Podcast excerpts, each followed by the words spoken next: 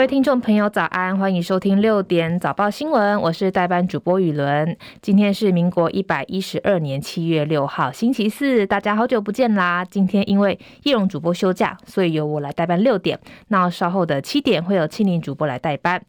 听众朋友可以透过我们的 YouTube 官网，还有我们的中广 App，还有收音机来一起收听六点早报新闻。也可以到我们的 YT 官网的留言板来跟听众朋友一起互动，一起聊新闻。当然，新闻一开始要继续关心天气的消息。气象局表示，今天一样受到西南风的影响，白天花莲县地区是红色的灯号，有连续出现三十八度极端高温的几率；其他地方是橙色的灯号，有三十八度极端高温出现的几率。目前，其实在全台都已经亮出了高温灯号，这两天的天气也会非常的炎热，所以也要提醒听众朋友，如果外出上班上课的话，一定要记得防晒，然后也要记得多补充水分。在降雨方面，受到高压影响，天气相当稳定，水汽也逐渐减少。清晨到上午，中南部地区会有零星的降雨机会，但是在午后之后，只有在山区会有局部短暂的雷阵雨。整体的降雨范围已经明显的缩小。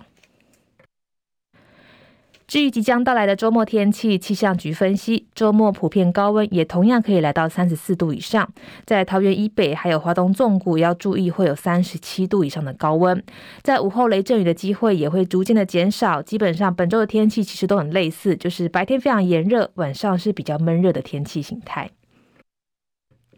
目前的天气，台北是二十八度，基隆二十九度，新北二十五度，新竹二十九度。台中部分目前十八度，在东部地区方面，目前宜兰二十六度，花莲二十六度，台东二十七度。南部地区嘉义目前二十七度，台南二十九度，高雄二十六度，恒春二十八度。最后是外岛部分，目前马祖二十六度，金门二十六度，澎湖是二十七度。美股消息：美国联邦准备理事会 Fed 公布最新的会议纪要，几乎显示所有官员六月的时候都同意当月利率按兵不动，不过也暗示未来可能会继续升息。美股主要指数今天收黑，包含道琼指数下跌一百二十九点，收在三万四千两百八十八点；纳斯达克指数下跌二十五点，收在一万三千七百九十一点。标普五百指数下跌八点，收在四千四百四十六点；费城半导体指数下跌八十一点，收在三千六百二十二点。油价方面，石油输出国家组织跟结盟的油国两大巨头沙乌地阿拉伯跟俄罗斯宣布减产之后，原油库存量减少，国际油价今天上扬。纽约商品交易所西德州中级原油八月交割价上涨两美元，来到每桶七十一点七九美元。伦敦北海布伦特原油九月交割价上扬四十美分，来到每桶七十六点六五美元。另外，昨天晚间大家应该最震惊的消息，就是我们的天后 Coco 李玟的消息。歌坛天后李玟昨天晚间惊传轻生，享年四十八岁。他的家人透过脸书证实消息，写下怀着极度悲伤的心情，要跟大家说明，Coco 在多年前不幸患上了抑郁症，就是忧郁症。经过长时间跟病魔的抗争，可惜病情急转直下，在七月二号在家中轻生。送院之后一直昏迷，经过医疗团队的努力抢救跟治疗，还是在七月五号返魂乏术。消息一出之后，震撼两岸三地，包含天后蔡依林、周蕙、王力宏、邓紫棋跟萧亚轩等大咖明星都发声悼念。其实李玟过去的成就非常多，包含她曾经登上过奥斯卡颁奖典礼，也是第一位在 NBA 场上演唱美国国歌的华语女歌手，成就非凡。不过也要提醒听众朋友，自杀不能解决问题，生命一定可以找到出路。如果需要协助，可以拨生命专线一九九五，或是张老师的服务专线一九八零，或是卫福部的安心专线一九二五。国际消息：网球名将乔科维奇今天在温网击败澳洲选手汤普森，成为史上第三位赢得三百五十场大满贯的单打比赛球员。法新社报道，查科维奇本意拿下生涯第三百五十场大满贯单打胜利，不仅是史上第三位赢得这个胜场数的球员，也是现役的球员中唯一。美国国庆日非常不平静。美国警方表示，在首都华盛顿哥伦比亚特区，今天清晨发生枪击案，一共有九人受伤，其中包含两位的青少年。不过，目前还不清楚犯案车上是否有一位以上的枪手。目这个警方目前还没有逮捕任何人。据了解，美国国庆日的周末假期发生大规模枪击案频传，华府这起枪击案是最新的一起。联合国今天对一项让乌克兰谷物出口的协议能否存续表示担忧。这项协议有可能在两周之内破裂，威胁世界最脆弱的地方——粮食安全。克里姆林宫发言人佩斯科夫今天谈到谷物出口的协议时表示：“我们尚未正式宣布决定，我们会适时宣布。尽管俄国跟乌克兰的冲突已经进入第十七个月，黑海谷物倡议同意来自乌克兰的谷物经过安全的通道出口。”俄国表示，俄国表示，由于自身的食品跟化肥出口受到的阻碍，他们没有理由在七月十七号之后延展协议。台湾消息，为了抵抗各式的诈骗案，行政院成立了打诈国家队之外，也在日前公布新世代打击诈欺策略行动纲领一点五版，在编列了十三亿的预算来强化打诈的力度。不过，却被民众党的立委陈琬惠踢爆说，十三亿的预算当中，竟然有九亿多拿来用在设备还有场地维修，另外还有六千多万拿来请名人跟网络红人来拍宣传影片。对此，民众党主席兼总统参选人柯文哲也酸说，这就是另一个新竹棒球场，不要打诈国家队，变成国家诈骗队。今年暑假，台湾篮坛三个联盟跟联赛的新人选秀由 PLG 体能测试会展开序幕。由于 T1 联盟不允许外籍生占本土球员的名额，因此外籍生集中在 PLG 的测试。世新大学的丹尼尔量出 NBA 等级的数据，另外在本土球员也有超脱大学时期的数据。陈凯报道。台艺大外籍生阿拉萨原本 UBA 登记二零七公分，实测只剩两百公分。不过阿拉萨的臂展仍然有二百一十四公分，站立摸高两百六十一公分，仅次于丹尼尔的两百六十八公分。外籍生的体脂肪也普遍优于本土，阿拉萨更只有百分之三，接近人类极限的表现。本土则以高师大陈俊伟跟公开二级的吴正兴百分之六最好。身高只有一八八的吴正兴冲刺摸高三百四十二公分，本土第一，还比外籍生苏格尔跟欧力士出色，世新的丹尼尔仍然是体测数据最惊人的球员。虽然身高也从二零八小缩成二零五，但是臂展达到两百三十十五公分，只比 NBA 三届最佳防守球员戈贝尔少一公分。即使在 NBA 也是前三名的数据。丹尼尔原地起跳三百五十六公分，超过篮筐五十一公分。而且丹尼尔虽然人高手长，在测试敏捷性的折返二点四五秒也排名所有球员第二名。本土球员差距最大的则是高师大的中锋廖景泰，UBA 只报一九六，但体测达到二零二，臂展二一零，是仅次于吴佩嘉的本土第二长人。中广记者陈凯在新北市报道。接下来是十分钟的早报时间。首先是自由时报头版头条，其实在自由时报、还有联合报、还有经济日报头版头条都谈到了囤房税。行政院今天拍板，囤房税调高，改采全国归户，上限拟提至百分之四点八，明年实施，后年课税。这个是自由时报今天头版头条。行政院预定今天拍板房屋税差别税率二点零方案。囤房税将由县市归户改回改为全国的归户，而且税率上限拟由百分之三点六调高到百分之四点八。据了解，囤房税二点零预计明年实施，后年课税。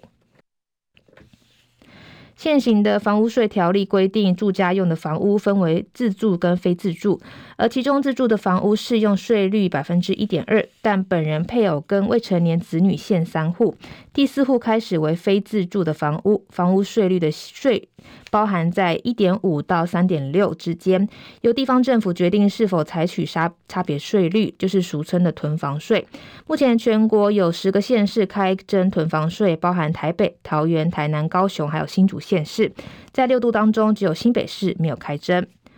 不过，现行的囤房税采县市归户，囤房大户如果在不同的县市持有房屋，可能会课不到这个囤房税。所以呢，在未来如果采取的是全国归户的话，就算在不同的县市拥房，只要超过三户，就会被课这个囤房税。为了健全房市的发展，行政院今天将拍板房屋差别税率的这个二点零方案，除了囤房税将改采全国归户，税率也会提高，你有百分之一点五到三点六，调高到百分之二点四到四点八，预计明年实施，后年开始课税。这个是自由时报头版头条。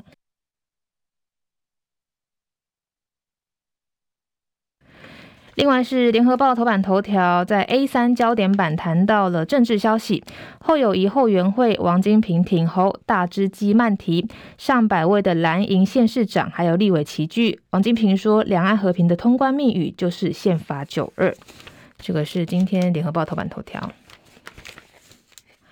国民党总统参选人侯友宜日前表态，接受合乎中华民国宪法的九二共识。昨天出席立法院前院长王金平筹组的侯友宜后援会成立大会时重申，王金平说：“亲美和陆缺一不可，两岸和平是世界的共同期望。通关密语就是侯友宜公开宣示的，符合中华民国宪法的九二共识。只有行事稳健的侯友宜，可以让台湾在两强之间搭起和平的桥桥梁。”侯友宜后援会昨天晚间召开成立大会，超过一百五十位前任现任的立委参加，前副总统萧万长，还有国民党主席朱立伦、台中市长卢秀燕、卢秀燕，还有基隆市长谢国良等多位县市长，立法院前副院长饶颖琪，还有新党前主席郁慕明等人都到场。侯友宜说：“台海稳定，世界就稳定。”他前几天清楚说明，完全接受合乎中华民国宪法的九二共识是目标。民进党蔡英文总统不断污名化九二共识，没人敢去说明。他清楚表态，反对台独，反对一国两制。王金平说：“不要，呃，不只要力挺侯友宜，国民党更要力挺可以带来和平还有台湾安全的侯友宜。国民党在执政必可以重建两岸正常关系化，让两岸再走上正道。处理好海峡两岸的台陆关系，必然也可以处理好陆美关系。”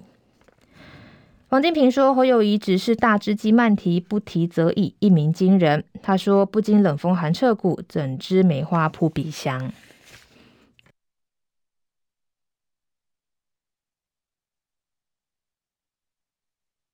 接下来是中国时报头版头条，谈到了赖清德提了四个支柱，维护两岸和平现状，以总统参选人的身份来投书《华尔街日报》。这是中国时报头版头条。《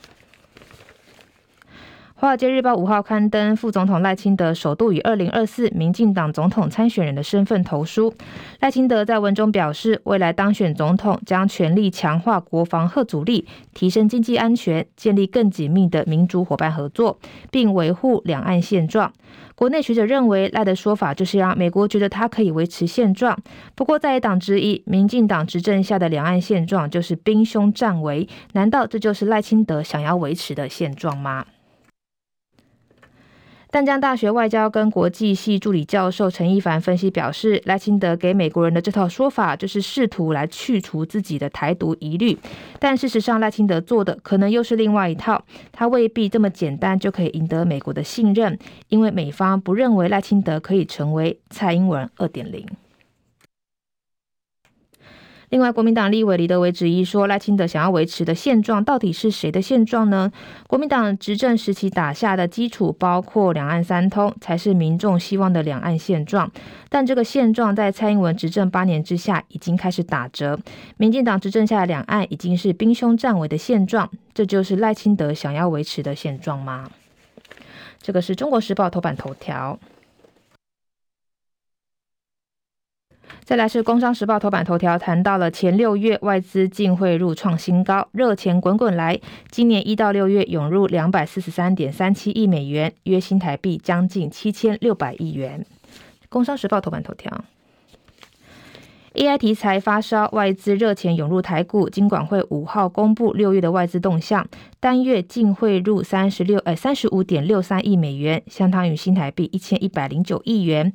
另外，在五月跟六月连两个月净汇入逾一百零九亿美元。今年以来，外资青睐台股，除了四月小幅进出四点六四亿美元之外，合计上半年外资净汇入达到两百四十三点三七亿美元，约新台币七千五百八十一亿元，创下了史上的同期新高。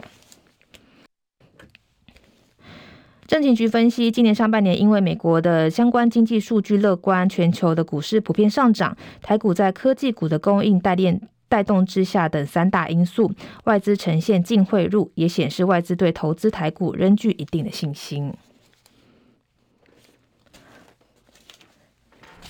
接下来是经济日报头版头条，同样谈到了囤房税之外，也谈到了气温的消息。全球均温创新高，十七点十八度。专家示警，气候变迁加剧，圣婴现象卷土重来，今年恐怕会打破更多纪录。美国国家环境预测中心资料显示，七月三号是全球均温摄氏十七点零一度，改写了二零一六年八月所创的纪录十六点九二度。但是隔天的七月四号又把这个温度升到十七点十八度，连续两天写下最高温的纪录。气候政策研究智库的资深讲师表示，这不是我们应该庆祝的里程碑，因为这是给人类和生态系统的死刑宣判。而且令人烦恼的是，这不会是未来长期最热的一天。他说，卷土重来的声音现象，今年会打破更多的记录。